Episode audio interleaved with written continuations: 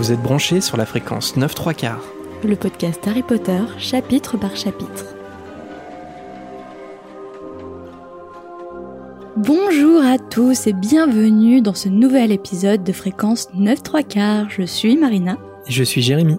On a survécu à notre premier match de Quidditch de la saison, malgré le cognir fou de Dobby. Mais les choses à Poudlard ne s'arrangent pas pour autant. Une nouvelle agression a eu lieu, et le monstre de la chambre s'est attaqué cette fois à un élève, le pauvre Colin Crivet. Et on a appris aussi que la chambre a été ouverte à nouveau. Alors bien sûr, euh, tout ça épaissit encore plus le mystère, et nos jeunes héros vont évidemment se poser encore plus de questions qu'avant. Qui a ouvert la chambre la première fois? Pourquoi la rouvrir maintenant? Sans compter la peur qui entoure l'ensemble des élèves nés moldus à Poudlard. C'est pourquoi il est grand temps de passer à la vitesse supérieure et de proposer aux élèves un club de duel pour apprendre à se défendre. Et évidemment, rien ne va se passer comme prévu, comme vous vous en doutez bien. Par contre, ce qui se passera comme prévu, on l'espère, c'est la volière en fin de chapitre avec quelques-uns de vos hiboux. Et en attendant, gare au basilic. Harry Potter et la Chambre des Secrets. Chapitre 11. Le club de duel. Harry se réveille de sa nuit mouvementée avec le bras raide. Oui, Jérémy, avec le bras raide. J'ai rien dire. Grâce à Madame Pomme, grâce à Madame Pomme fraîche, ses os ont bien repoussé, et après une rééducation express et un bon petit déjeuner, Harry peut partir de l'infirmerie. Mais à sa grande déception, il n'a pas pu apercevoir Colline. Pressé de raconter ce qu'il s'est passé durant la nuit à ses meilleurs amis, il se précipite dans la tour de Gryffondor, mais ils sont aux abonnés absents. Alors qu'il passe devant la bibliothèque, toujours à la recherche euh, de ses amis, Harry tombe sur un Percy de bien meilleure humeur qui le félicite pour sa performance sportive. Hélas, euh, il n'a pas vu Ron, et en tout cas il espère que Ron n'est pas retourné euh, dans les toilettes des filles. Pourquoi Ron et Hermione seraient-ils retournés dans les toilettes de Mimi Géniarde? Malgré tout, Harry tente sa chance en y allant, et en effet, à travers une cabine, il entend la voix de ses amis. Harry fait savoir qu'il est là, ce qui provoque un bruit étouffé et des éclaboussures. En effet, un chaudron rouillé est posé sur un feu magique, dont seule Hermione a le secret. Ron lui explique euh, qu'ils ne sont pas venus le voir car ils ont décidé, euh, avec Hermione, de commencer dès maintenant la fabrication du polynectar. Alors euh, Harry commence à leur raconter ce qu'il est arrivé à Colline durant la nuit, mais Hermione l'interrompt, ils sont déjà au courant et c'est pour ça qu'ils ont commencé dès maintenant la potion. Ron et Hermione ont, entendu le professeur McGonagall en parler avec Flitwick. Ron pense que Colin a été victime de Malfoy, qui était tellement furieux après la défaite de Serpentard au Quidditch qu'il s'en est pris au pauvre Colin. Mais Ron et Hermione sont peut-être déjà au courant pour Colin, mais pas pour Dobby. Harry leur raconte les révélations de l'elfe de maison. Le fait que la chambre des secrets a déjà bien été ouverte par le passé, seulement pour Harry, dans la tête d'Harry, elle a été ouverte par Lucius. Et bien sûr, il raconte aussi la, la machination de Dobby pour empêcher euh, Harry d'aller à Poudlard, et après cet échec, le fait de le renvoyer de l'école. Comme le résume si bien Ron, s'il continue à vouloir te sauver la vie, il va finir par te tuer. bien dit. Après quelques jours euh, seulement, tout le monde sait pour euh, le sort de Colin Crivet. Les rumeurs et la peur circulent au sein de Poudlard. Déplacements en groupe, marché noir d'amulettes illicites s'organisent à Poudlard.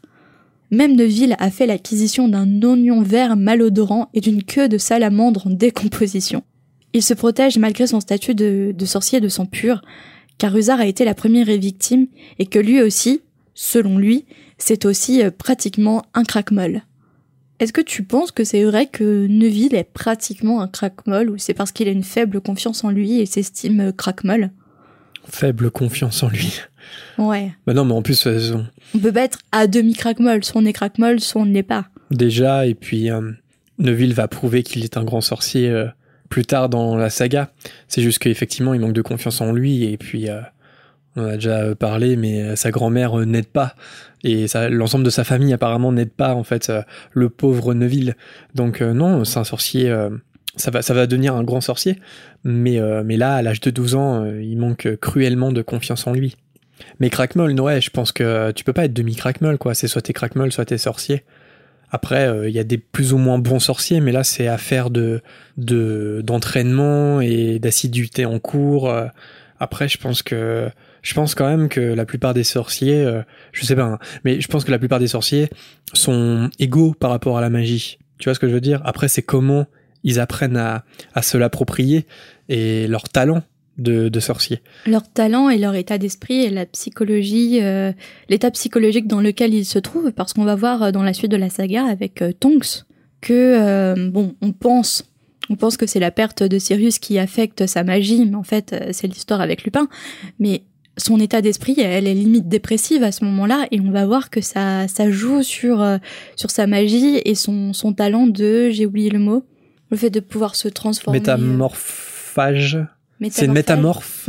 Oui, c'est- Métamorphe. c'est une métamorphe ou c'est une métamorphage, je sais plus, mais ça, ouais. ça, ça joue énormément sur sa magie. Donc je pense que si tu as une faible confiance en toi, euh, malgré tout, tu peux être talentueux, mais ça inhibe un peu tes talents que, que tu peux avoir pour la magie. en fait, je je pense vois, que c'est le problème de Neville euh, dans, les, dans ses premières années à Poudlard. je vois la magie comme un don dont tous les sorciers, que tous les sorciers ont. En fait, euh, ils ont tous le don de magie. Après, euh, il y a le talent qui rentre en compte. T'es plus ou moins talentueux avec avec ton don magique. Et le talent, c'est pas euh, c'est pas juste justement précisément c'est pas un, don le talent. Le talent, c'est aussi affaire de de travail et d'entraînement. Il y a des sorciers plus ou moins talentueux, mais je pense qu'ils sont tous égaux par rapport à leur don euh, pour la magie. Et Neville, Neville, elle est égale par rapport aux autres enfants de son âge, mais c'est juste qu'il manque de confiance, oui. Et qu'il n'a pas eu un entourage qui, qui l'a aidé à, à faire remonter sa confiance en lui. C'est sûr. Ginny, dont Colin était le, le voisin de cours de sortilège, est également anéantie. Mhm, Mhm. mhm. Lors de la deuxième semaine de décembre, McGonagall relève euh, les noms des élèves qui restent à Poudlard lors des vacances de Noël. Harry, Ron et Hermione avaient entendu que Malfoy en fait partie. Ils décident donc d'inscrire leurs noms sur la liste. Et après tout, les vacances de Noël est la bonne période pour utiliser tranquillement le polynectar. Mais il leur manque encore deux ingrédients pour la compléter. La corne de bicorne et une peau de serpent du cap. Le petit souci, ces ingrédients se trouvent dans la réserve personnelle de Rogue et Harry préfère de loin s'attaquer au monstre de la chambre des secrets plutôt que d'être surpris à voler dans le bureau de Rogue. Mais Hermione a déjà un plan d'attaque.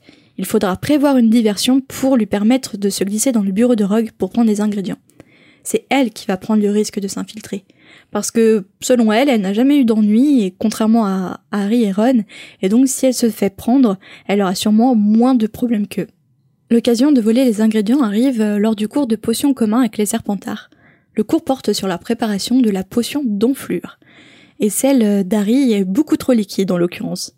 Mais ça lui importe peu. Il est si déterminé par le plan que la petite pique habituelle de Rogue lui est passée au-dessus. Enfin, Hermione lui fait signe de la tête alors que Rogue s'éloigne.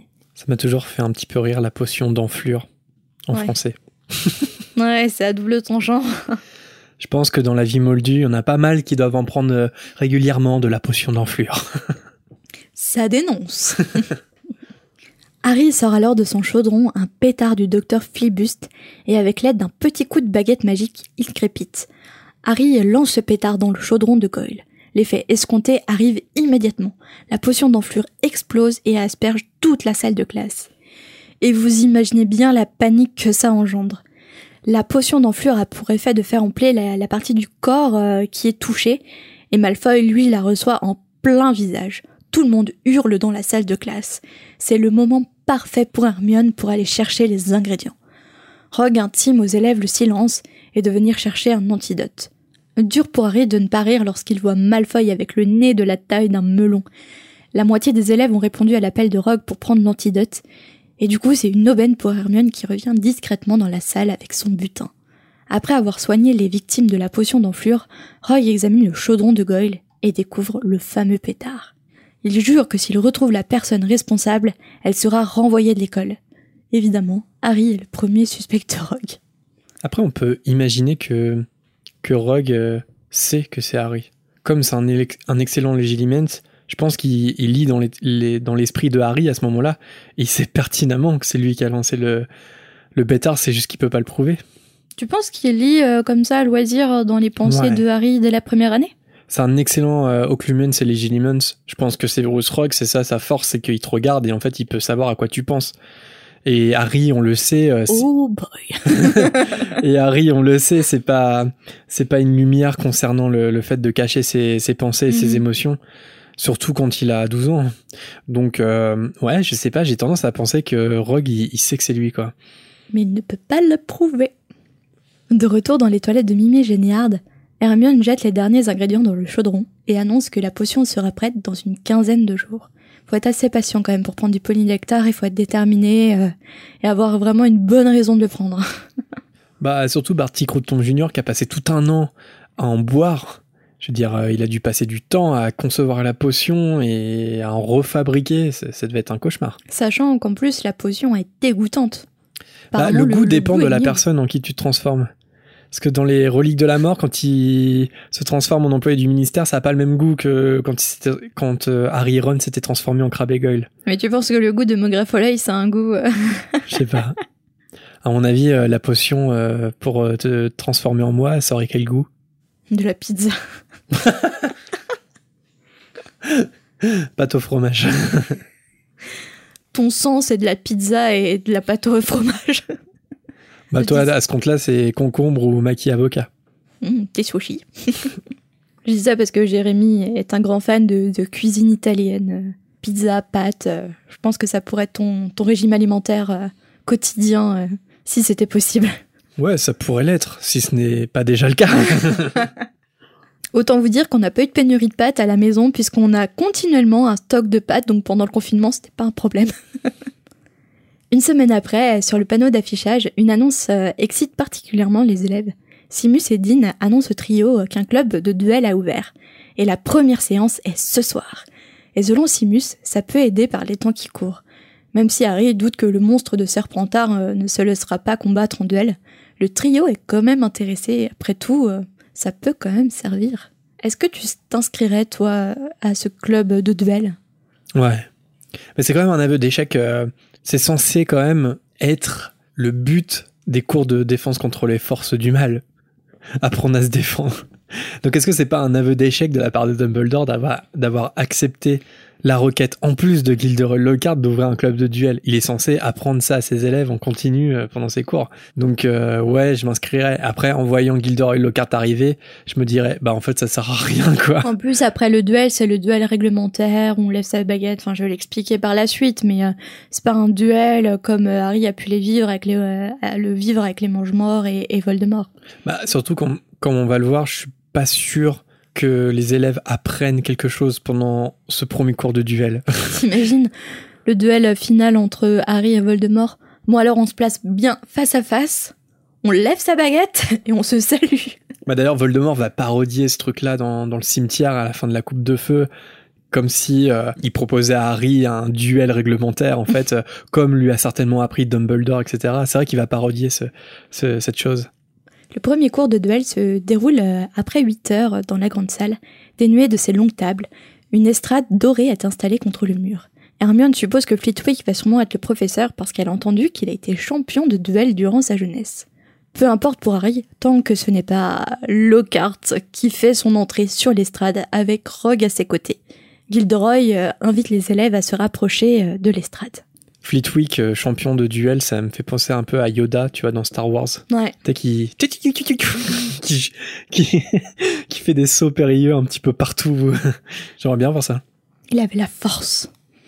Lockhart introduit le club en expliquant que c'était grâce à Dumbledore qui en avait autorisé euh, l'ouverture. Pour lui, il semble important d'enseigner aux élèves quelques techniques de défense pour leur permettre de faire face à une éventuelle agression. Personnellement, lui aussi a fait face à cette situation, expérience inscrite dans ses livres. Encore un petit coup de pub, un petit placement de produit pour les livres de Gilderoy. Avec un sourire étincelant, il présente Rogue comme son assistant. Et il dit qu'avec ses quelques notions en matière de duel, il pourra lui servir de partenaire lors de sa démonstration. C'est assez drôle quand on pense au passé de Voldemort, euh, de Rogue et de ses quelques notions en matière de duel. Mm. Le mec, c'est quand même un ancien mange-mort. Mais Gilderoy rassure tout le monde. Rogue sera toujours en état de donner des cours même après leur duel. Le rictus de Severus lancé à son partenaire ne le décourage pourtant pas. Les deux se mettent face à face, se saluent, lèvent leur baguette comme une épée, position réglementaire, comme le souligne Gilderoy. À trois, chacun va jeter un simple sort. À trois, Rogue lance un Expelliarmus. Sous un éclair de lumière rouge, Lockhart est projeté violemment en bas de l'estrade. Mais il ne se laisse pas démonter malgré les applaudissements des serpentards. Après que Lavande ait redonné la baguette à Gilderoy, il félicite Rogue d'avoir montré aux élèves le sortilège de désarmement. Il l'aurait facilement contré, mais il a pensé que ce serait une excellente démonstration. il se rattrape tout le temps, Gilderoy, c'est trop marrant. Il me fait trop rire. Le regard assassin lancé par Rogue pousse Carte euh, désormais à, laisser place aux élèves. Les deux professeurs entreprennent de répartir les élèves deux par deux. Rogue prend un malin plaisir à séparer le trio Ron, Harry et Hermione. Non, à la place, il décide d'opposer en duel Harry et Malfoy. Les deux se placent face à face, se saluent d'un bref signe de tête, lèvent leurs baguettes sous l'ordre de Gilderoy. Ce dernier rappelle à tous les élèves qu'ils doivent lancer uniquement un sort de désarmement.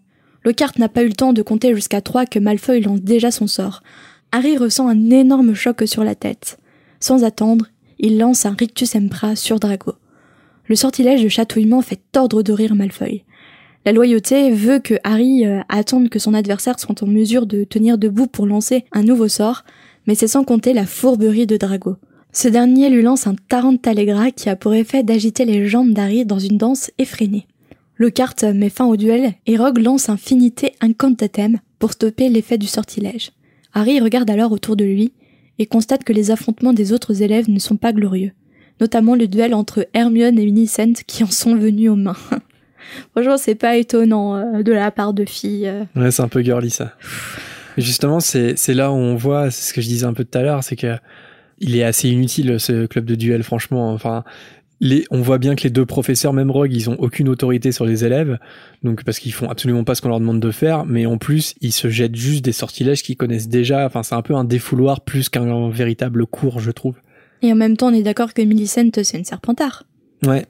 En plus, Rogue, je pense qu'il a fait exprès d'opposer Gryffondor et Serpentard. Ah bah oui. Donc en plus, il y a une énorme rivalité entre les deux maisons. Ils attendent en permanence de pouvoir se lancer des sorts, et là il leur donne la bonne raison de se battre, donc évidemment ça finit en grand n'importe quoi. En plus, euh, ce ne sont que des élèves de deuxième année, donc évidemment ça allait être un désastre.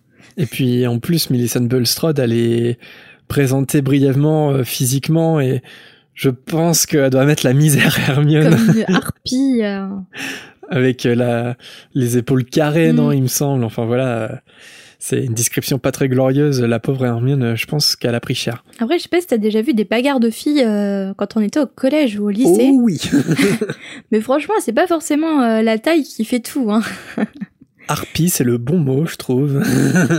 C'est euh, on, ça s'attaque surtout aux cheveux, ça griffe beaucoup, mais ça va pas être des coups de poing, ça va pas être dans la force, mais vraiment dans le coup ciblé pour faire mal, pour blesser au plus on est peut-être plus insidieuse nous en tant que, que fille. Enfin, je fais une généralité, mais dans les peu de bagarres que j'ai vues au collège et au lycée, c'était très insidieux comme manière de se bagarrer. Alors que les hommes, ça va direct au point. Euh. T'as encore des balafres? Non, je ne me suis jamais battue. j'ai un souvenir dans le hall de mon lycée. Il y avait une bagarre entre filles, hein, je sais plus, je crois évidemment pour un pour un pour, un, mec, évidemment. Pour une histoire de lave. je te jure elle avait une queue de cheval. L'autre fille, elle lui a pris la queue de cheval, elle l'a fait tourner autour d'elle comme ça et elle l'a lâché. Dans les airs Comme dans Astérix et Obélix. elle a fait une ronde avec la queue de cheval et elle l'a jeté, elle l'a, elle l'a, elle l'a, comment dire, elle l'a lâché d'un coup. La fille, elle a volé. Oh mais c'est terrible, hein, les filles, c'est un limite du catch. Mm, mm. ouais, c'est ouais, c'est un peu. Ça m'a traumatisé cette scène. Et évidemment, j'ai cru entendre euh, une vague histoire de d'homme quoi. Bref. Enfin voilà. Finish him. enfin finisher. Devant le désastre, le quart désigne un duo pour faire une démonstration. Neville et Finch Fletcher. Mais sous le prétexte que Neville est une désolation en matière de sort, voilà, euh, selon Rogue, hein, donc voilà encore euh, une super remarque pour faire remonter l'estime de soi de Neville. Devant tout Poudlard, quoi. Ouais, c'est ça. Rogue euh, va convaincre Gilderoy de reformer le duo Harry et Drago. Ça a tellement été un succès. Il fallait forcément le, le répéter. Ils ont tellement respecté les règles, un peu, un peu avant là. Les deux élèves montent sur l'estrade. Le carte euh, tente de montrer à Harry comment bloquer un sort avec sa baguette, mais la démonstration se solde par la chute de la baguette, entre guillemets, énervée de Gilderoy. Rogue prend à part Drago pour lui murmurer des paroles à l'oreille. Harry demande alors à nouveau à Gilderoy de lui montrer euh, comment bloquer un sort, mais le professeur lui répond qu'il n'a qu'à faire comme il lui a montré. Donc euh, Harry, euh, j'adore sa petite répartie, donc faut faire tomber sa baguette. Évidemment, il ne l'a pas entendu, donc je pense qu'il a fait exprès de ne pas l'entendre pour pas lui montrer comment bloquer un sort. Et c'est parti pour le duel. À trois, Malfoy lève sa baguette et lance un serpent sorcier. Un énorme serpent noir jaillit alors de la baguette de Drago. Rogue euh, est ravi de voir Harry pétrifié devant le serpent, c'est le cas de le dire, et euh, il lui dit euh, qu'il va faire disparaître l'animal. Mais Lockhart affirme qu'il va s'en occuper. Donc Lockhart, il pointe sa baguette sur le serpent, qui finit projeté dans les airs avant de retomber lourdement en sifflant. Le serpent, furieux, commence alors à se diriger vers Justin Finfletchley. Est-ce qu'à chaque fois on a du mal à, prononcer ce nom? Finfletchley. Par instinct, euh, Harry s'approche du serpent et il crie Laisse-le tranquille. Le serpent se détourne de Justine et Harry sent qu'il est devenu docile et qu'il n'est plus un danger. Harry regarde alors Justine euh, d'un air rassurant, mais euh, lui, Justine, il a l'air terrifié et il s'enfuit après lui avoir demandé à quoi il jouait. Il a fait wow wow wow wow avant de lui demander à quoi il J'ai pas la ref. Baby de Justin Bieber? Ah, Justin Bieber. oh, wow, wow, wow. À quoi Harry, tu joues Harry, à quoi tu joues Oh, Harry. ah, trop drôle. trop drôle, mais t'as mis un temps quand même. ouais, quand même. Fallait, fallait trouver. Rogue s'avance et fait disparaître le serpent d'un coup de baguette. Lui aussi regarde Harry d'un air étrange, tandis que le murmure des discussions se fait de plus en plus oppressant. Au bout d'un moment, Ron vient chercher Harry en lui chuchotant à l'oreille de le suivre. Une fois dans la salle commune, Ron et Hermione font face à Harry. Ron lui demande pourquoi il ne leur a jamais dit qu'il était un fourche-langue. Mais Harry, il a aucune idée de, ce qu'il raconte. Ron lui explique que c'est la langue des serpents. Cela rappelle à Harry que oui, euh, il avait déjà fait sortir un boa constructeur au zoo sans faire exprès, et qu'il lui avait même un, petit peu parlé ce jour-là. Évidemment, il savait pas euh, qu'il était un sorcier encore à ce moment-là. Ron, euh, il est choqué, mais Harry lui dit que bon, bah, un tas de sorciers doivent sûrement savoir parler au serpent comme euh, il l'a fait. Ron le contredit, en lui affirmant que parler au serpent c'est un don très rare et d'une très mauvaise réputation. Harry commence à s'énerver, et il répond à Ron euh, qu'il voit pas ce qu'il a fait de mal. Au contraire, s'il avait pas dit au serpent de laisser Justin tranquille, Mais Ron euh, ne, laisse pas finir Harry et il lui dit que personne n'a compris ce qu'il a dit au serpent parce que précisément Harry il parlait une autre langue, le fourche-langue, et que c'était terrifiant à voir et à entendre. L'information interloque complètement Harry. Il se demande comment il a pu parler une autre langue sans s'en rendre compte. Mais bon, au fond, il dit que l'important c'est surtout que Justin n'ait pas été attaqué. Hermione euh, prend cette fois la parole. Elle rejoint Ron et elle dit à Harry que le fait qu'il parle fourche langue, ça a une énorme importance, au contraire, parce que c'est un don qui, qui a rendu célèbre Salazar Serpentard, et que c'est pour ça que l'emblème de la maison est un serpent. Et là, je me suis demandé, mais est-ce que par déduction, El Capo souffle, elle est blaire langue C'est-à-dire qu'elle a ce don de parler au blaireau? J'aimerais bien qu'on laisse une minute de silence. Et Godric Gryffondor, du coup, il est lion langue. si tu pouvais choisir, tu parlerais, tu pourrais communiquer avec quel animal? Mon chat. on pense à la même chose. Des fois, elle, communique tellement que t'as envie de savoir ce qu'elle raconte. Mais pourquoi tu miaules tout le temps? En même temps, est-ce qu'on a envie de savoir? Je sais pas. Non, je sais pas, j'ai une théorie, elle gapouf souffle, rien n'indique dans le canon Harry Potter que elle ne serait pas Blair Lang, cette capacité à parler au blaireau en faisant des petits. Mais ça serait bien en fait la capacité de comprendre le blaireau pour euh, effectivement les repousser dans la rue, dans, dans la vie quotidienne, ça serait sympa.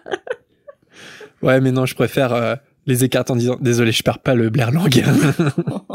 je parle pas le blaireau. Bref, tout le monde va maintenant euh, penser que Harry est le descendant de Salazar Serpentard, c'est ça le problème, comment conclut Ron.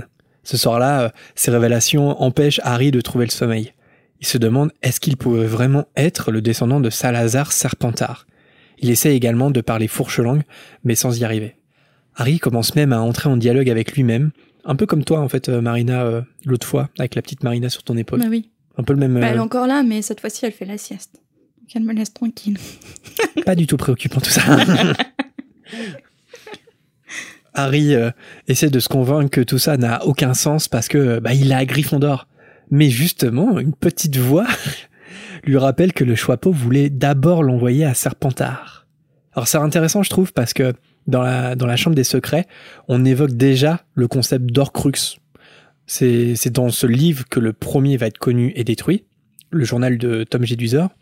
Et justement, cette dualité dans l'esprit de Harry, qu'on voit à ce moment-là, euh, quand il n'arrive pas à trouver le sommeil, je trouve que ça implique déjà aussi leur crux qui vit en lui, quelque part.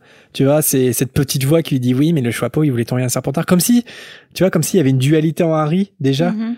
Et je sais pas, enfin, c'est peut-être moi qui extrapole, mais j'ai l'impression que c'est c'est l'avènement des Horcruxes, la Chambre des Secrets, sans qu'on le sache. C'est le journal intime, et puis c'est aussi Harry qui commence à se poser des questions sur son identité à lui, en fait, notamment par le fait qu'il ressemble à Tom Jedusor, et même même avant ça, en fait, il, il rentre en dialogue avec lui-même, et on voit qu'il a des petits soucis de dualité, en fait, Harry. Et ça va, tout ça va prendre sens plus tard dans la saga quand on va apprendre euh, l'histoire des Horcruxes. De toute façon, il a un souci d'identité, Harry aussi. Il a grandi avec une famille qui n'était pas aimante, qui n'a pas parlé de ses origines. euh, Mais ce qui est intéressant, ouais, c'est que on va découvrir le, le journal intime de Tom Jedusor sans vraiment savoir ce qu'il est. Et c'est un lien direct avec le, toute la psychose que arrive à se faire sur le Choixpeau voulait m'envoyer à Serpentard. Et puis, un petit peu plus tard, euh, Tom Jedusor, c'est Voldemort, mais il me ressemble vachement, en Mhm. fait. Et en fait, on va apprendre que l'un comme l'autre, les, enfin, les, les, les deux problèmes, ce sont deux Horcruxes, en fait. Je sais pas, je trouve ça intéressant. C'est quelque chose qui est déjà- complètement, qui est pas présent dans le premier, en fait. Tu penses qu'elle avait déjà, euh, à ce moment-là, pensé à la théorie de Enfin, pas à la théorie, mais au système des Horcruxes? Bah, bien sûr. Non, là, vraiment, tu penses pas qu'elle avait les Horcruxes? Évidemment, le journal intime, elle sait que c'est un Horcrux depuis le départ. Ok. Je sais pas, non, non, mais je sais pas, je, je peux pas me prononcer, j'ai j'ai pas tellement d'avis dessus, je, je sais pas. Ouais, si, si. Avant de s'endormir, euh, Harry euh, prend une décision. Demain, il ira voir Justine pour lui expliquer la vérité et le sujet sera clos. Je me suis bien introduit dans ta tête. hein. Oh, wow. Je cherche aussi une chanson de Justin Timberlake, mais elle est trop dure à faire, donc euh, Ah ouais, il y a Justine Timberlake aussi. plus de notre génération. Cry me a river. Cry me a river. Malheureusement pour Harry, le lendemain, euh, la météo est si exécrable que le cours de botanique en commun avec les poussoufles est annulé. De plus, euh, le professeur Chourave doit à présent mettre des chaussettes et des écharpes aux précieuses mandragores, une opération apparemment très délicate à effectuer. Dans la salle commune, euh, face à la cheminée, Harry rumine ses pensées. Hermione, qui est exaspérée, dit à Harry d'aller voir Justin si c'est aussi important pour lui. Harry suit alors les conseils d'Hermione. Il sort de la salle commune en se demandant où pourrait bien se trouver Justin. Ah, t'es horrible. Il est sûrement à une soirée euh, dans Il un en appartement en train de, filmer un clip de musique. Non, il est sûrement en train d'essayer de cuire ses pattes Ah ouais, mais ça explique quand même. dans le quotidien. Euh, ils ont passé un extrait de l'Instagram, euh, je crois, de, de Justin Bieber avec euh, sa, sa femme. Et euh, les deux euh, étaient en train de se filmer, en train de, de cuisiner des pâtes euh, en sauce. Et déjà, ça se voyait que c'était la première fois qu'ils utilisaient leur cuisine. Mais seulement aussi, on voyait que Justin ne savait pas cuire des pâtes, ne savait pas Ni comment sa copine d'ailleurs. égoutter des pâtes. Et sa copine avait une manière de touiller la sauce particulière.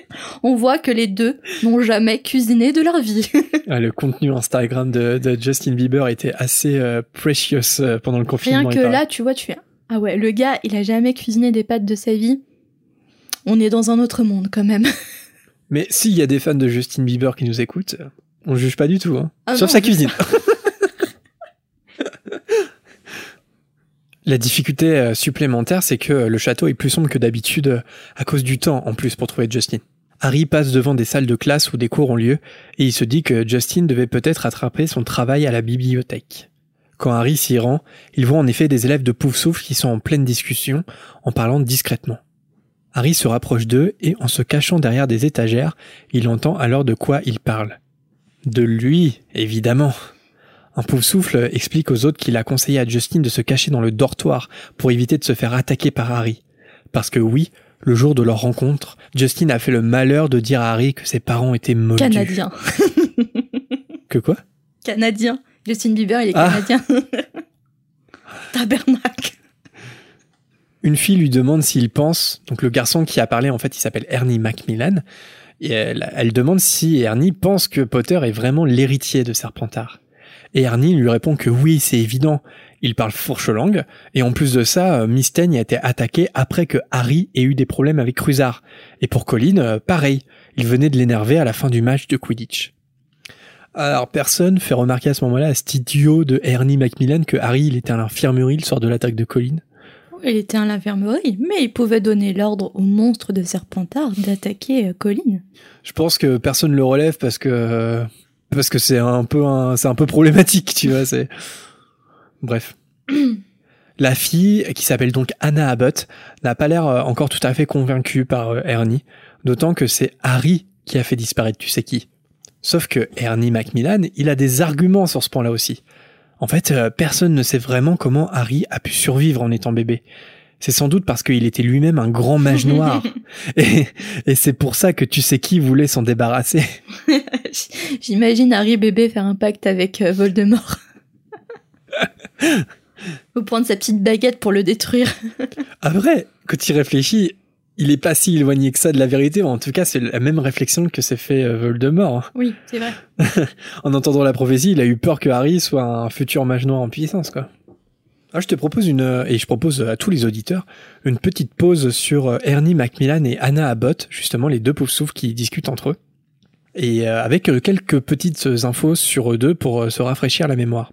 Alors d'abord, euh, Ernie Macmillan, donc comme il va dire euh, un peu plus tard, il vient d'une grande famille de sang pur, et ce qui est certainement vrai en fait parce que euh, sur la tapisserie des Blacks dans le cinquième film, une certaine Melania Macmillan apparaît comme la grand-mère paternelle de Sirius. Donc les familles Macmillan et Black seraient liées, comme toutes les familles de sang pur. ouais, comme toutes les familles de sang pur. Ouais. Donc on peut le voir sur la magnifique tapisserie euh, réalisée par Minalima hein, pour le, le cinquième film. Et je crois même que si tu regardes bien, tu vois Melania Trump sur Ça va trop loin. Sinon, concernant Anna Abbott, elle va tout comme Ernie rejoindre les rangs de l'armée de Dumbledore dans l'Ordre du Phénix. Et autre fait marquant sur euh, Anna, c'est que sa mère décède pendant le Prince de sang mêlé et elle quitte Poudlard. Voilà. Finalement, en fait, euh, Ernie et Anna, même si à ce moment-là, euh, c'est pas vraiment des lumières, hein, on peut dire, ils vont tous les deux euh, s'avérer être des partenaires loyaux à Harry et ils combattront tous les deux pendant la bataille de Poudlard, comme Justine ou Suzanne Buns en fait. Après, c'est pas que c'est. C'est pas que c'est pas des lumières, c'est qu'ils sont très jeunes et ils ont Mm. peur, surtout. Ouais. Donc euh, voilà, en fait, il y a vraiment un quatuor. euh, on imagine, elle est pas citée, je crois pas dans ce passage, mais on imagine qu'une des pauvres souffles dans le groupe, c'est aussi Susan Bones, Mm. parce qu'il y a vraiment un quatuor Ernie Macmillan, Anna Abbott, Justin Finfetchley et Susan Bones. C'est quatre amis pauvres souffles de la même génération que Harry, Ron et Hermione. Et pour finir, on a appris dans un article de Pottermore que Anna Abbott s'est mariée avec Neville et qu'elle est devenue la patronne du chaudron baveur où le couple a emménagé. Et donc non, contrairement à ce que suggère le dernier film au cinéma, Neville et Luna ne sont pas amoureux. C'est C'est dit. facile dans les films de mettre les deux weirdos ensemble. C'est un peu ça. Ouais. Alors que dans le livre, il n'y a absolument aucune ambiguïté. Mais surtout que dans le film, c'est Neville qui, à un moment, il croise Harry et, et il dit euh, Je dois absolument dire à Luna que c'est l'amour de ma vie », ou en tout cas, et quelque chose qui n'est absolument Quoi pas dans le livre. Et en plus, que Pottermore a démenti par la suite euh, parce que, euh, parce que euh, c'est Anna Abbott, la future femme de Neville Londubat. Mais ça montre bien que J.K. Rowling, elle a pas, elle a pas validé tout le film. Elle a pas lu tout le scénario avant, euh, avant le, le tournage. C'est pas possible qu'elle ait pu valider ça. Bah, les productrices, en plus, hein, sur les derniers films, c'est étonnant. euh, je, me, je me demande toujours des fois comment, comment des, des éléments comme ça passent, mais c'est un peu une curiosité. C'est vrai qu'on peut se poser la question. Après, c'est un détail, hein. mais c'est vrai que c'est un détail, mais pour des fans, ça a une importance quand même, parce que dans le film, quand t'entends Neville dire ça, et quand à la fin de la bataille, tu les vois tous les deux se faire un petit sourire, même s'ils s'embrassent pas, tu te dis, d'accord, mais ça, ça n'existe pas. Bah, pas du tout dans les livres. C'est totalement une invention des films, une invention qui est totalement inutile. Donc pourquoi le, Ouais, voilà. pourquoi le faire? Tu l'as dit, c'est inutile. C'est là, autant pas l'évoquer du tout, et puis voilà. Mais oui. Parce que Anna Abbott, euh, elle est peut-être castée dans le film, c'était une figurante, mais le, le personnage n'existe pas dans les films. Bah autant euh, autant caser Neville avec personne et Luna aussi. euh, Et par si vous voulez tant caser Neville, autant le faire apparaître à la fin dans le prologue en arrière-plan avec euh, une Anna Abbott plus adulte en montrant bien que c'était pas Luna. Mm. Luna. avec un badge Anna Abbott. Comme Pas Luna Lovegood. Not Luna Lovegood. C'est genre de petits trucs, ouais, que quand, quand tu es très attaché au livre, c'est vrai que c'est un petit peu agaçant. Tu te dis, c'est des détails, certes, mais ils sont agaçants parce que tu te dis, ils ont pas lieu d'être. Je suis bien d'accord avec toi. Harry euh, bouillonne de l'intérieur et il en peut plus d'entendre de telles âneries. Alors il sort de sa cachette sous la stupéfaction des élèves de Poufsouffle. Harry leur dit euh, salut et il leur indique qu'il cherche Justin. J'aime bien le côté provoque euh, à ce moment-là de, de la part de Harry. Vous avez vu Justin Est-ce que j'ai envie de l'attaquer un peu là? Euh, je, je pétrifierais bien quelqu'un D'une voix toute tremblante, Ernie lui demande ce qu'il lui veut à Justin. Eh, qu'est-ce que tu veux, Justin, exactement? Harry lui répond qu'il veut simplement lui expliquer ce qui s'est vraiment passé avec le serpent. Ernie euh, lui dit qu'ils ont tous vu ce qui s'est passé. Harry a parlé le fourche-langue pour pousser le serpent à attaquer Justin. Tremblant de rage, Harry lui rétorque qu'il a jamais poussé le serpent vers Justin. Et quand Ernie lui explique que sa famille est sans pure depuis des générations, Harry lui répond qu'il n'en a strictement rien à faire et qu'il n'a de toute façon aucune raison d'attaquer les enfants de Moldu. Mais Ernie, il a un autre argument secret caché dans sa petite poche.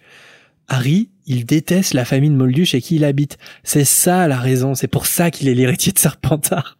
Ça tient pas une seule seconde, mon Un sacré Sherlock. Mais Harry met Ernie au défi de vivre chez les Dursley sans finir par les détester.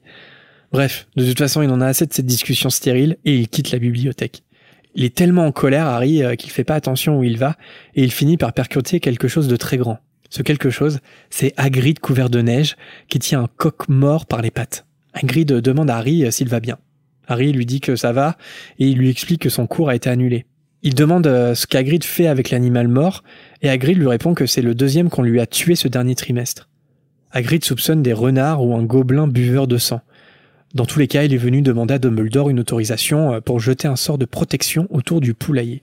C'est quoi exactement un gobelin buveur de sang? Mais c'est ça.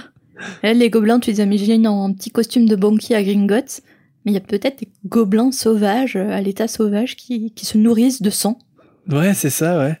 Des espèces de gobelins qui, soit qui tournent mal, soit qui, qui sont une autre espèce de gobelin. Qui tournent mal. Qui- Oui, il a tourné buveur de sang. tu rentres avant 20h à la maison, sinon tu vas mal tourner. T'arrêtes de fréquenter ces tracailles de buveurs de sang. Avant de se quitter, Harry affirme à nouveau à Hagrid qu'il va bien euh, face à son air inquiet. Harry n'a de toute façon pas du tout envie de lui raconter ses problèmes. En ruminant euh, ce qu'il vient d'entendre avec les poufs-souffles, Harry poursuit son chemin pour percuter à nouveau un obstacle. Mais cette fois, ce n'est pas Hagrid. À sa grande horreur, Harry s'aperçoit qu'il s'agit de Justin Flynn Flinchley. oh, oh, oh, oh. Justin est pétrifié au sol, les yeux fixés au plafond. À côté de lui se trouve Nick quasi sans tête, qui flotte dans les airs et qui ressemble à un étrange nuage de fumée noire. Harry est paniqué. En tournant la tête, il aperçoit une longue file d'araignées qui s'enfuient à toute vitesse. Il doit, y- il doit quand même y avoir un paquet d'araignées à Poudlard quand même, hein, parce que y penser. si à chaque attaque euh, il y a des fils d'araignées comme ça, c'est qu'ils étaient bien à. Poudlard avant ça. hein. Harry reste immobile, ne sachant pas quoi faire. À ce moment-là, une porte s'ouvre bruyamment à côté de lui et Peeves s'approche. En voyant le triste spectacle, l'esprit frappeur se met à hurler qu'une nouvelle attaque vient d'avoir lieu. Une à une, toutes les salles de classe s'ouvrent et Harry finit bientôt entouré d'une foule d'élèves dans la plus grande confusion. Les professeurs hurlent pour rétablir le calme et McGonagall fait même retentir une détonation avec sa baguette magique. Harry, lui, euh, il se retrouve plaqué contre le mur. Dans la foule, Ernie monte du doigt Harry d'un air théâtral et il s'exclame que le coupable est pris sur le fait. Peeves, euh, qui adore le chaos, euh, évidemment, il commence, euh, lui, à chanter une chanson grossière sur Harry. Ils sont tous les deux, Ernie et euh, Peeves, remis à leur place par McGonagall. Les professeurs Flitwick et Sinestra transportent Justin à l'infirmerie. Oh.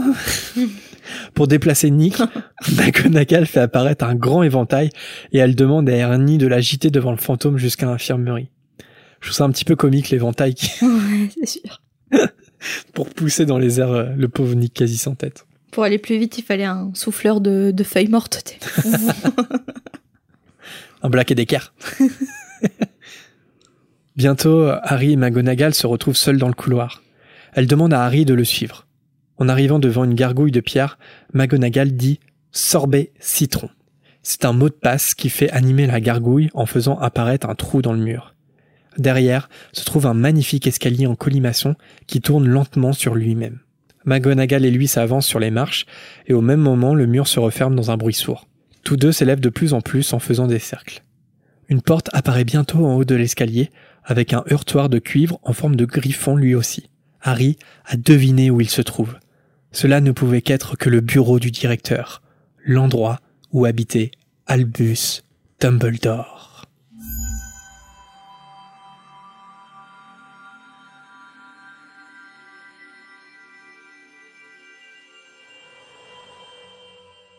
Merci beaucoup, Jérémy.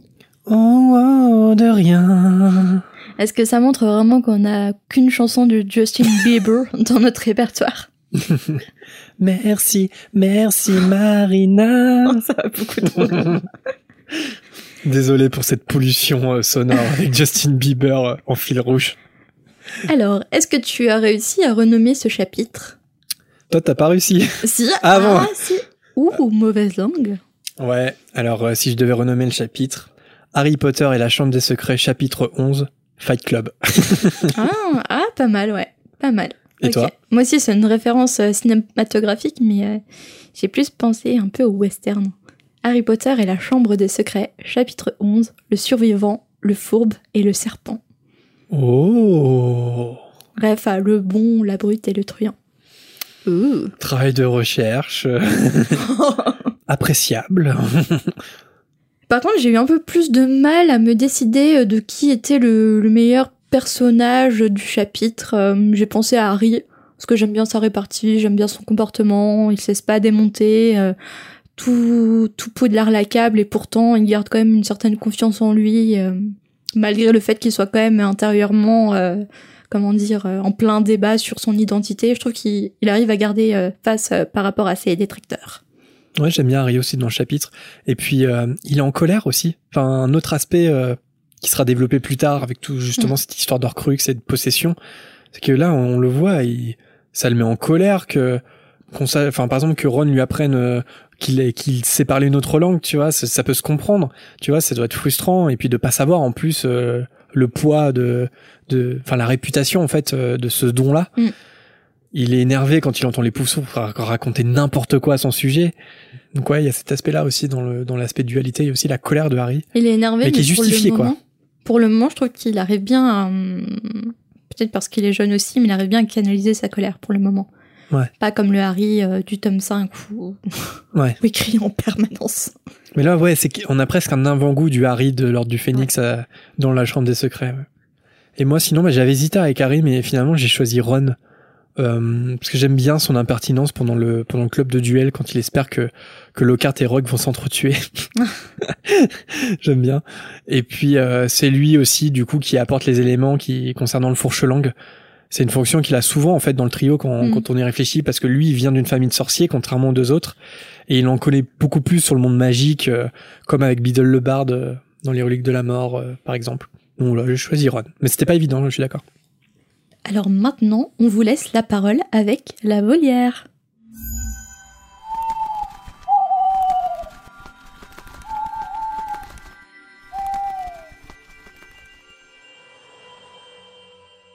Et on passe tout de suite à un premier hibou sonore, celui de Mélodie. Salut Jérémy et Marina. Alors d'abord, j'espère que vous allez mieux tous les deux et que bah, du coup les podcasts vont reprendre euh, régulièrement euh, bientôt. Et euh, j'avais deux petites choses à vous dire. D'abord une anecdote. Euh, L'année dernière, j'étais étudiante à Leeds en Angleterre et j'avais d'ailleurs envoyé une lettre podcast que Jérémy avait lu à l'antenne. Et j'avais une copine qui étudiait là-bas la photographie et dans sa classe, il y avait l'acteur qui joue Albus Severus Potter dans Harry Potter et les reliques de la mort, la deuxième partie, partie pardon, donc Arthur Bowen. Donc euh, bah je lui ai jamais parlé, mais euh, je l'ai croisé, tout ça. Donc euh, voilà, petite anecdote. Et deuxième chose, j'ai commencé à lire les Harry, Potter version illustrée. Et je me rends compte dans le 1 qu'il y a pas mal de choses qui ont changé, des bouts de phrases qui ont été enlevés ou modifiés. Alors déjà, ça veut dire que je connais le livre plutôt par cœur, et c'est un petit peu inquiétant finalement. Et aussi, euh, par rapport à ça, euh, alors ça pour le coup c'est quelque chose qui a pas changé et que je comprends pas trop. Quand il y a le match de Quidditch et que le ballet de Harry est ensorcelé, euh, c'est écrit que Hermione va donc dans les gradins pour mettre le feu à la cape de Rogue. Donc que la cape de Rogue prend feu, que Rogue s'en rend compte, mais ensuite c'est dit qu'Hermione elle met le feu dans un bocal, que Rogue n'avait rien aperçu mais que au moins ça l'avait déconcentré. Et bah je comprends pas bien en fait ce que ça veut dire ça veut même rien dire. Et euh, voilà. Donc je sais pas si vous avez une explication, si c'est moi qui ai pas tout compris ou quoi. Voilà, merci pour votre podcast. Merci Mélodie pour ton hibou sonore. Alors, concernant la version illustrée du premier tome, malheureusement, on peut pas euh, faire suite euh, à ta question parce que on a les versions illustrées, mais on les a en anglais. Et donc, on les a pas encore en français, on aimerait bien les avoir mais on a commencé la collection en anglais. C'est bien qu'on peut pas comparer en fait euh, le texte, enfin en tout cas nos, éditions françaises. Mais par contre, euh, comme tu as repéré ces erreurs, n'hésite pas à, nous envoyer euh, les, extraits que, que, que tu as remarqué qui sont différents ou absents dans une version ou dans une autre. Et puis même les autres, hein, si vous avez déjà remarqué ça aussi, n'hésitez pas. Malheureusement, on peut pas donner plus de, de détails. Concernant les flammes d'Hermione, alors moi je vois pas de trop de problèmes, mais je pense que c'est plus un, une petite confusion de, de sens euh, que tu fais peut-être. C'est que en fait, euh, Hermione, elle récupère simplement les, les flammes qu'elle a utilisées pour mettre le feu à la cape de Rogue. Ok. Et Rogue, il s'aperçoit de rien, mais je pense que par là, je sais pas si, si, si c'est ça que t'as mal compris, mais je pense qu'il s'aperçoit pas de la présence d'Hermione, pas des flammes, mais de la présence d'Hermione. Euh, c'est vrai que ça peut être un peu euh, la confusion peut être vite fait, mais euh, mais la cape de Rogue en fait elle prend feu. La différence avec le film c'est que Hermione elle récupère le, les flammes qu'on servi à mettre le feu et, et une fois qu'elle a récupéré les flammes elle s'en va. Et c'est juste ça Rogue il s'aperçoit pas que que Hermione a fait ça et heureusement. Mais sinon bah sinon si on le comprend comme ça il y a pas il y a plus vraiment de, de problème. Donc, euh, donc voilà. Et puis, euh, et puis, bah, c'est sympa son anecdote aussi. Et vive Leeds. je, me souviens de l'épisode du podcast où tu avais cité la lettre.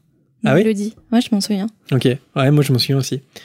Et Leeds, ouais, c'est une ville où, où j'ai notamment étudié pendant un an aussi. Euh, très chouette ville du North Yorkshire, au nord de l'Angleterre, qui est une superbe région, enfin je trouve.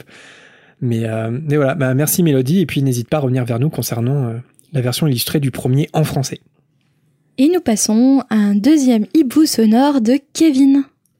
Coucou Marina et Jérémy, j'espère que vous vous portez bien. Alors voilà, en relisant euh, grâce à vous Harry Potter après 10 ans, ce qui refait apparaître de bonnes surprises, j'ai une question autour de la loi de Gump. Pour rappel, il est impossible de créer l'amour, l'argent ou la vie. Du coup, on peut deviner que chaque chose créée en cours de métamorphose est vivant avant de se retrouver euh, en épingle, bouton de manchette ou euh, bureau de professeur. Mais si je ne me trompe pas, notre cher Malfoy fait apparaître euh, un serpent lors du duel contre Harry, non? Ah, et dans le sens inverse, d'après vous, l'animal se rend compte quand il est changé en objet, ou un élève se, rappelle-t-il quand il est changé en fouine ou, ou autre animal? Voilà, un grand merci euh, pour ce que vous faites. Et euh, à ceux qui découvrent le podcast, n'hésitez pas à rejoindre le groupe Facebook où il y a une bonne ambiance et de la bière au beurre. PS, à quand le retour de live? Bon, voilà. Bisous de Belgique et où vous êtes bien sûr les, les bienvenus. Allez, ciao Merci Kevin pour ton hibou. Alors, est-ce que tu as des réponses à apporter à Kevin?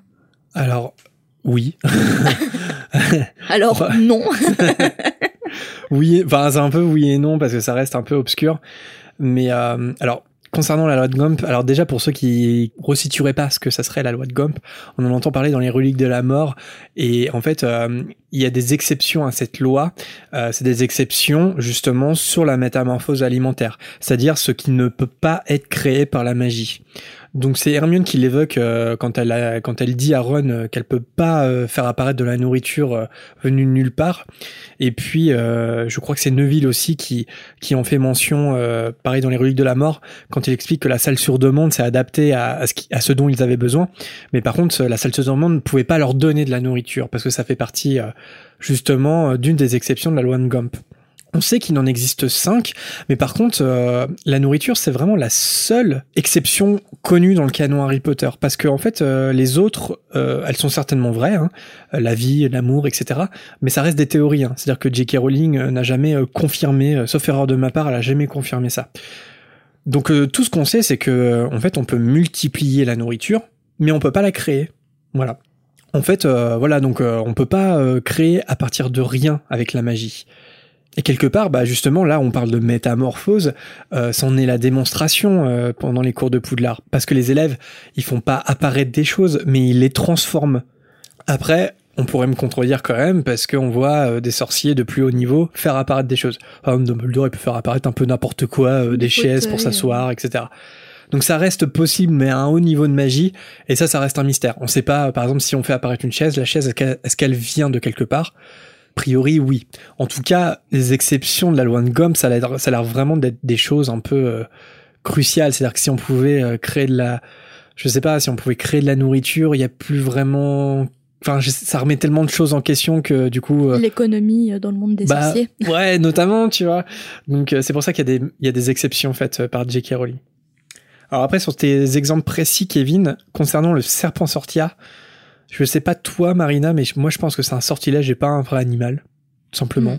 Donc, une sorte d'illusion. Je pense qu'il est créé par la magie, mais parce que c'est pas un, un, vrai serpent. Et sinon, est-ce qu'un élève se rappelle lorsqu'il est changé en animal? Oui, je pense. Je pense que Drago se souvient très bien de son expérience de fouine. et je pense que l'animal, pareil, si tu le transformes en objet, je pense qu'il s'en souvient. Hmm, ouais. Est-ce qu'il le ressent aussi quand il est mal métamorphosé Je pense qu'il s'en souvient. Et sinon, mais euh, voilà, on n'a pas, on n'a pas les autres exceptions le, sur la métamorphose élémentaire. Et moi, par exemple, quelque chose qui m'a toujours fait un peu tiquer, c'est que certes la nourriture c'est une des exceptions connues, mais euh, il y a un sortilège qui me pose problème, c'est aguamenti. Parce que aguamenti, on peut créer de l'eau. Or, il n'y a pas plus grande source de vie que l'eau. C'est-à-dire que si on peut créer l'eau par magie, on peut vivre, on peut survivre en fait euh, par magie. Et donc, euh, je comprends pas que, par exemple, l'eau soit pas, une exception, enfin, qu'on rentre pas dans l'exception de la nourriture. Ça, c'est un peu bizarre. On peut remplir, enfin. Oui, mais aguamenti, euh, ça peut servir aussi pour produire de l'eau et, par exemple, éteindre un incendie, tu vois. Ouais.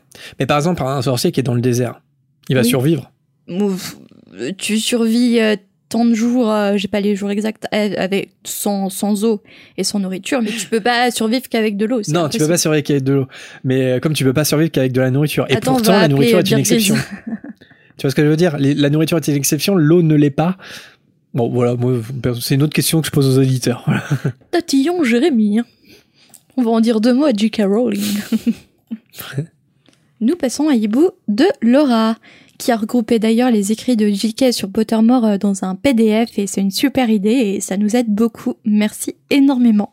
Elle nous dit Je trouve étrange que la protection magique qui protège Harry lorsqu'il est sous le toit de son oncle et sa tante se lève lorsqu'il atteint sa majorité. Cela voudrait dire qu'un sacrifice ne pourrait pas protéger un adulte, donc la protection que crée Harry lors de la bataille de Poudlard lorsqu'il se sacrifie ne protégerait que les élèves et pas les professeurs. Alors j'avoue qu'on avait commencé à en débattre euh, en lisant ta question euh, hors antenne. Euh, c'est vrai qu'on n'a pas de réponse à apporter. déjà, j'avais souligné que la protection créée par Harry lors de la bataille de Poudlard et la protection de la maman de, de, Harry qui se sacrifie par amour sont deux protections différentes, qui n'ont pas la même portée. Par contre, j'arrive à trouver euh, d'explication de pourquoi la protection dans le sur le domicile euh, des Weasley, des, Weasley, des Dursley euh, disparaît à la majorité de, de Harry. Même s'il considère comme son foyer après ses 18 ans la maison, il n'aura quand même plus de protection. Et est-ce que c'est un lien avec la perte de la trace? Est-ce que le, le seul lien c'est la perte de la trace? Mais je vois pas ce que la trace aurait à faire dans la protection magique. Ouais, c'est étonnant. C'est comme si euh, la, la, magie expliquait que une mère, en se sacrifiant, pouvait protéger son enfant, mais uniquement euh, jusqu'à sa majorité.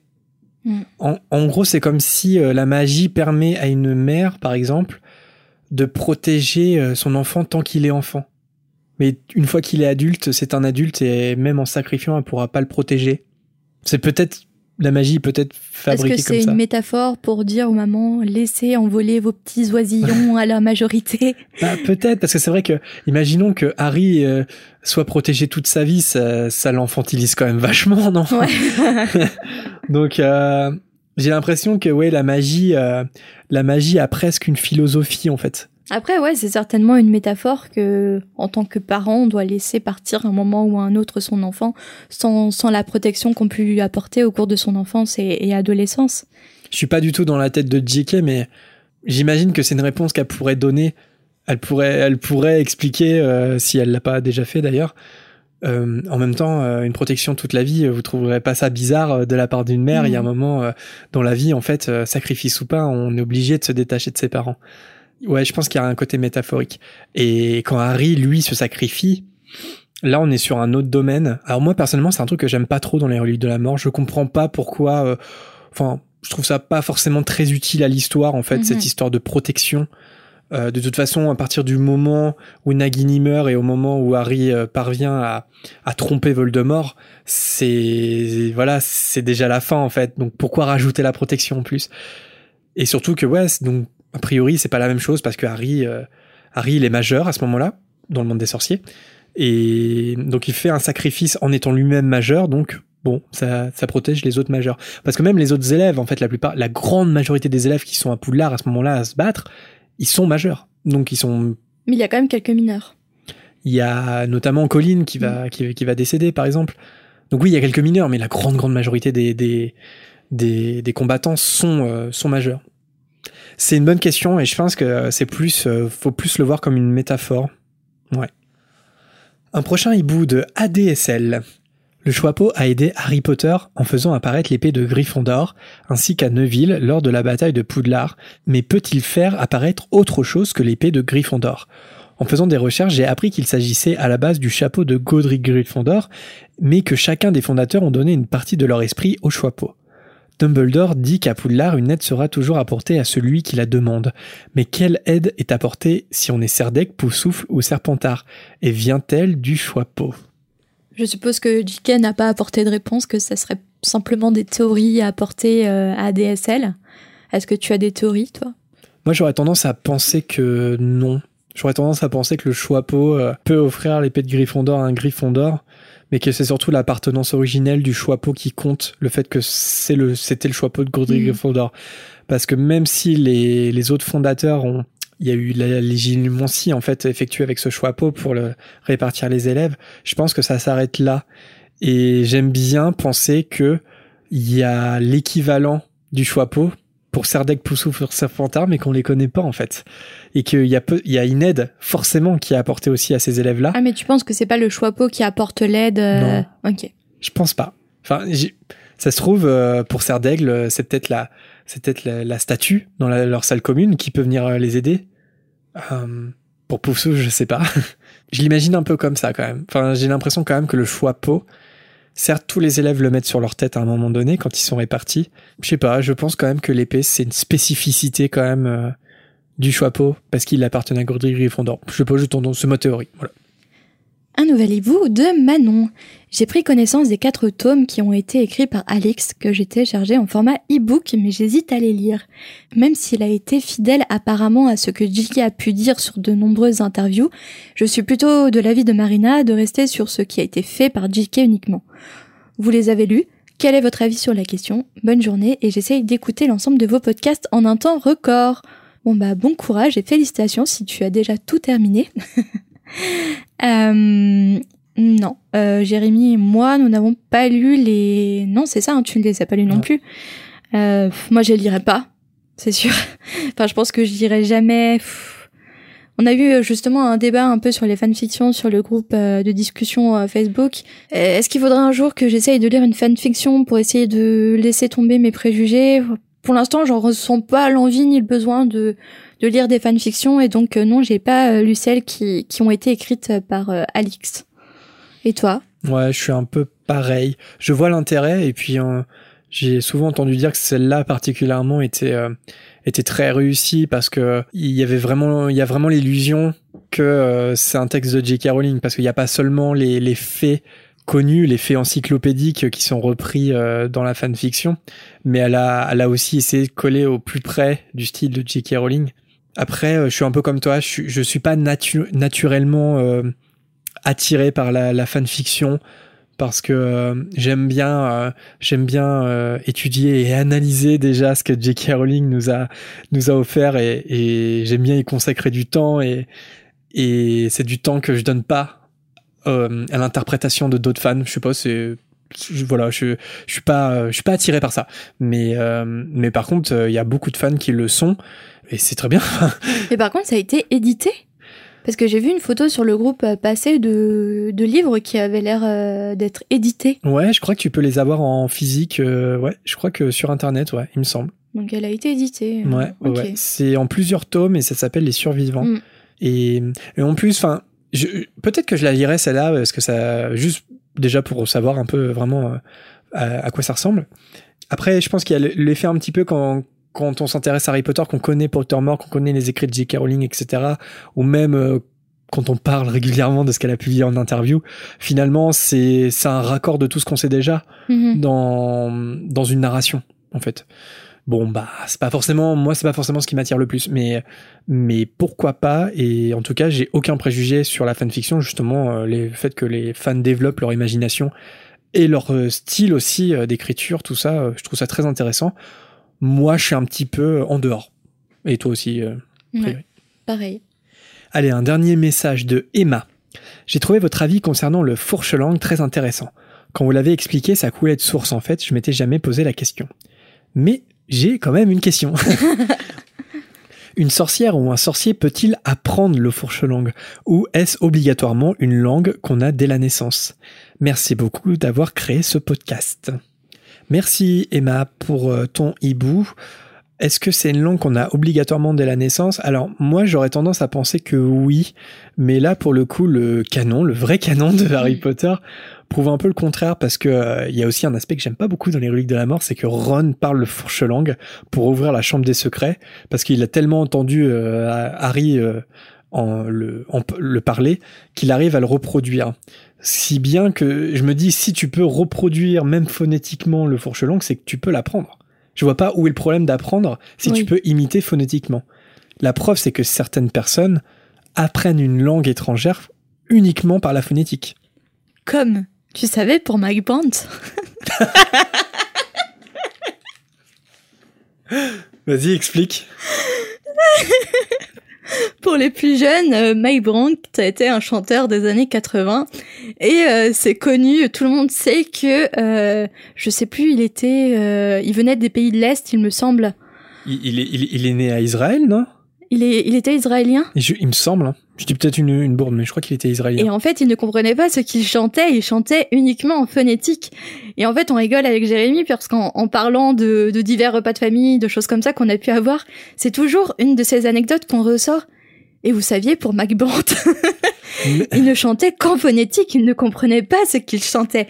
Et il y a plein de choses comme ça qu'on ressort. Tout le monde est au courant, mais quand on parle de ces anecdotes, on fait Ah oui, comme vous saviez, pour Claude François, tyran avec ses Claudettes. les gens autour de la table, ils l'ont entendu dix, ils l'ont entendu dix millions de fois, ces, ces, ces histoires, ces anecdotes, et pourtant tout le monde est toujours très surpris et très passionné. Eh, tu savais qu'on pouvait nettoyer les toilettes avec du coca? Ah, le coca, ça débouche ah les toilettes, ah hein. Ah ça, oui. Non, c'est pas vrai. Non mais voilà, eh ben écoute, c'est un excellent exemple. Mac Brandt euh, chante phonétiquement en français sans comprendre ce qu'il sans comprendre ce qu'il chantait, enfin sans tout comprendre, on va dire. Mais euh, donc c'est possible. Donc en fait, euh, oui, on peut apprendre une langue phonétiquement. Et donc je dirais que que qu'on peut apprendre le fourche langue. Enfin, en tout cas, Harry Potter nous explique qu'on peut apprendre le fourche langue. Et en tout cas, euh, j'appelle à votre contribution si vous avez d'autres anecdotes de ce genre pour alimenter notre banque d'anecdotes à essayer en repas de famille. On est, vous êtes les bienvenus, on vous écoute. Et sinon, pour euh, finir sur le fourche langue, il y a une question que je me suis toujours posée. N'hésitez pas si vous avez un avis euh, tranché sur la question. Mais euh, je me suis toujours demandé, dans Le Prince de Sang Mêlé, quand Dumbledore emmène Harry dans le souvenir des Gunt, quand la famille Gunt, notamment Marvolo, quand il parle en fourche langue, est-ce que Dumbledore comprend ce que dit Marvolo? En fait, la, la question en sous-texte, c'est est-ce que Dumbledore sait parler le fourche langue Ce qui serait pas étonnant parce qu'il sait parler énormément de langues, mm. un peu comme Barty Croupton senior. Donc si on peut apprendre le fourche langue, si on peut l'imiter comme Ron, je vois pas pourquoi Dumbledore ne connaîtrait pas le fourche langue. Dumbledore a des pouvoirs immenses. Dans le prince de sang mêlé, quand ils arrivent dans la caverne, rien qu'en passant sa main sur les parois de la caverne, il arrive à deviner les maléfices qui ont été jetés par le passé. C'est un pouvoir énorme.